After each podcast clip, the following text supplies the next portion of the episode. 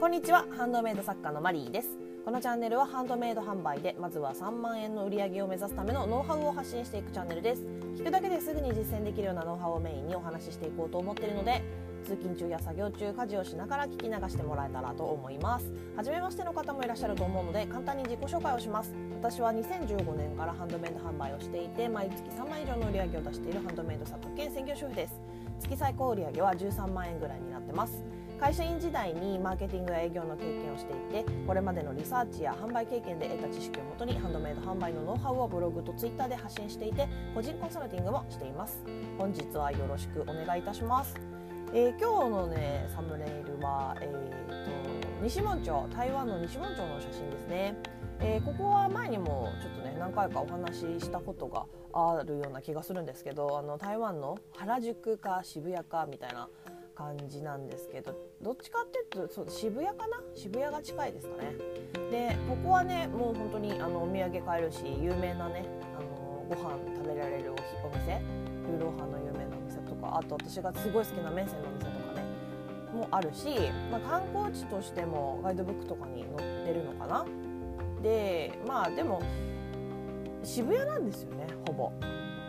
であのお土産とかもねやっぱり観光地なんで、まあ、観光地あるあるということで、ね、若干ねちょっとね高めなのかなっていう感じなんですけどまあねごちゃごちゃした感じは渋谷よりもあって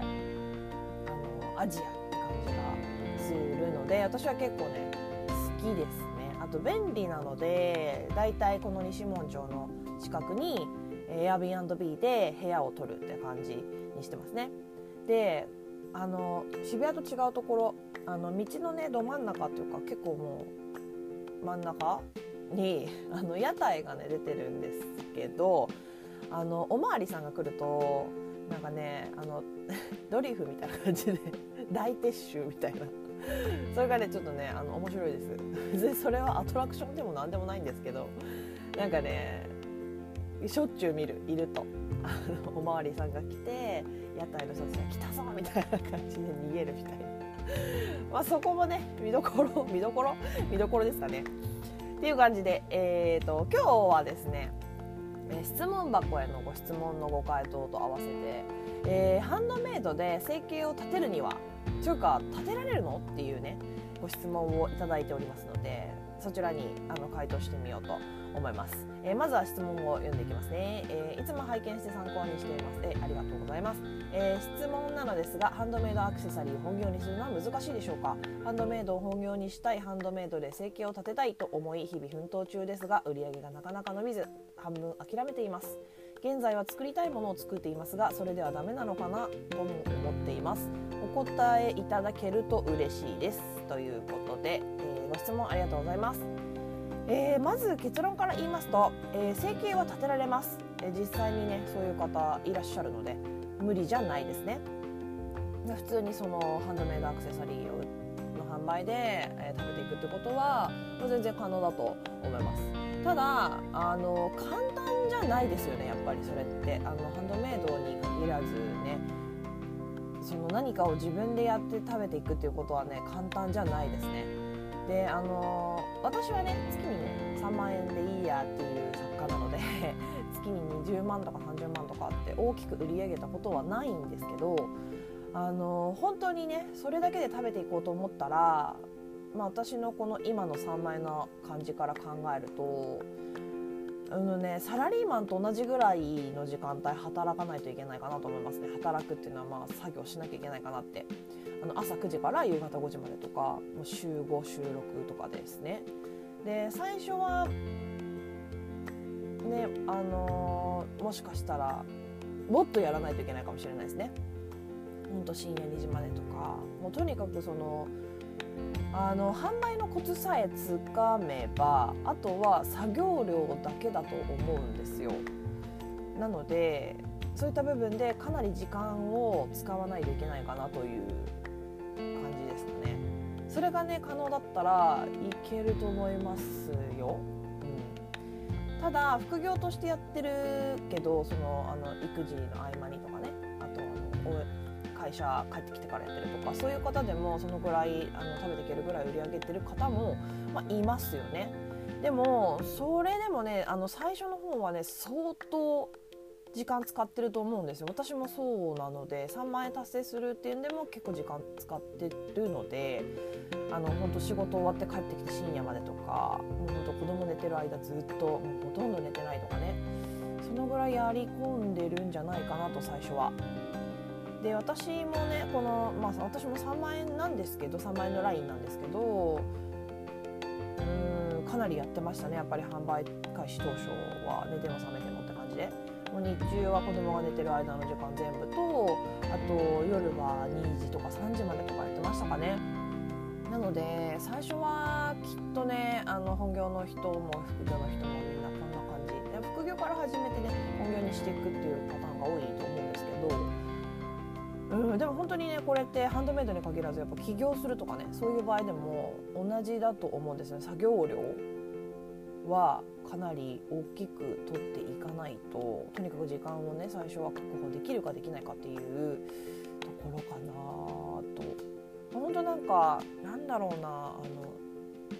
12年でパッとできることではないと思ってやった方がいいと思いますね。まあ、3万円までぐらいだったらねそんなにかかんないと思うんですけどあのコツさえ掴んじゃえばね。でそうだな。あの私があの私は最高ね13万何千円とか売り上げいったことあるんですけど月に。でその時はね結構やっぱりね今のやってる量と比べたら全然やってますよねやっぱり。今私週に1日の5時間45時間？短い時は3時間ぐらいしかやってないんですけどその時はね本当ほぼ毎日やってましたよね。やっぱり新作作ったりとかって。やってた。うん、なのでまあだからもっとやればもっといくってことですよね。それでもやっぱり私はあの育児中の育児をしていてその当時13万円を売り上げたあたりってまだね子供がね、えー、幼稚園とかも行ってなかったんで家にいたのでできるだけ時間は取ったといえどそんな1日平均4時間とかですかね多分。ね、あとあのー、そのね通販にプラスしてやっぱりイベントに出るとかねあの委託はねちょっとねまだ最初のうちはおすすめしないんですけどイベントに出て売れる作品売れない作品ってあの作風によって変わるんですけど私の場合イベント売れないのでイベント出るだけあんまり意味ないかなっていう感じなんですけど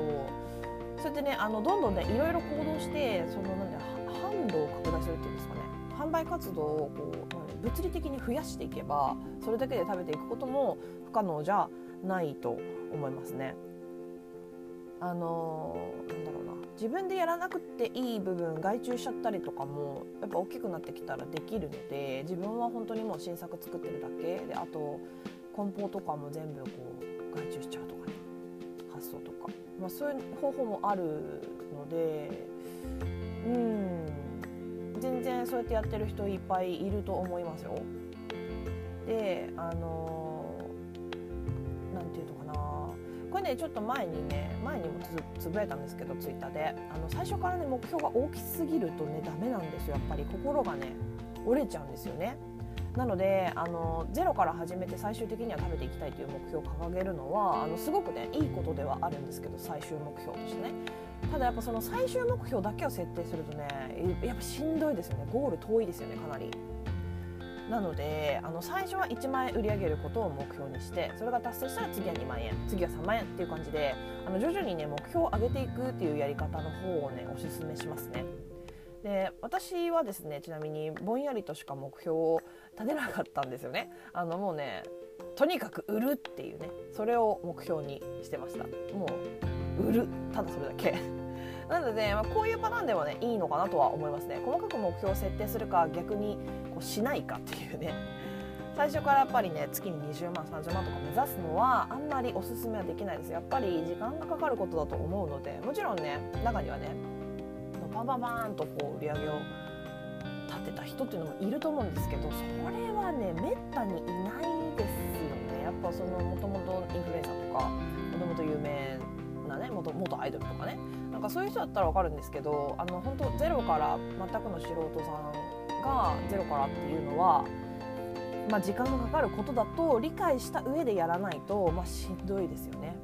本当下手したら3年4年5年とかかかる。っていう可能性もあるのであとですねその現在作りたいものを作っていますがっていうそのお話なんですけどあの作りたいものを作っていいんですよ全然。じゃないと個性がねやっぱり出てこないと思うのであのただそこにあのお客様のニーズも一要素として追加するっていうことはおすすめします。あの作品ラインナップとしてその個性全開のものと個性プラス流行りもの流行りの要素っていうのかな。あの個性は絶対に本当にこれは消しちゃダメなんですけどあの世の中のニーズなつまりあれですね流行りですよね。それもねやっぱり取り入れるといいですね。あのハッシュタグとか商品説明文やタイトルとかに流行りのその検索され今よく検索されている単語キーワードっていうのを使えるのであの見てもらえる可能性があるんですよ。でもしそれで引っかかって見てもらったら多分作者のページを見ることになると思うので気に入って開いたはずだからこの作者作家さん？この作家さんどんなの他に作ってんのかなって言って絶対見られるのでそれでその自分のね個性全開のものも見てもらえるっていう風な流れその流入経路としてのあの流れの筋を一本作るっていうただ本当にね個性の部分は絶対なくさないようにあのうまくミックスさせた作品っていうのを展開していくことをおすすめしますね。ということで、えー、まとめますね、えー、ハンドメイドで生計を立てることは可能です。でもそこに行くまではやっぱりその小さな目標っていうのを段階的に達成していくようにすることっていうのもおすすめします。あの最初から大きすぎる目標のみを目指すとやっぱりね落ち込むし疲心が折れやすくなってしまうのでで作品は好きなものをねどんどんもう個性全開で作って基本的には OK なんですけどあのやっぱ作品のねこう一つのラインとして時にはやっぱ世間のニーズに合わせた流行りの要素などを取り入れたものも作ってみた方がいいと思いますね。ただ本当にこれ何回も言うんですけど個性は絶対になくさないように流行り物をね作るのはあの言ってしまえば簡単なことなのでそれだとねやっぱりねこう何て言うのかなずっとずっとずっと流行りを追いかけなきゃいけなくなってしまうのでなので個性はなくさないようにその個性の部分がもう大好きもうほんとこの作家さんのこういうのも本当好きって言ってくれるお客様というのはね必ずいるので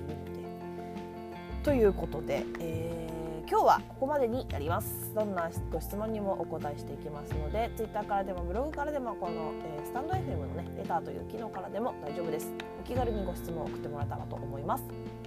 これからも月に3万円を売り上げるためのハンドメイド販売ノウハウをより詳しく発信していこうと思っているのでもしまた聞いてみたいなと思っていただけましたらフォローやいいねをしてもらえると励みになります。以上お聴きいただきありがとうございました。ではまた次回お会いしましょう。さようなら。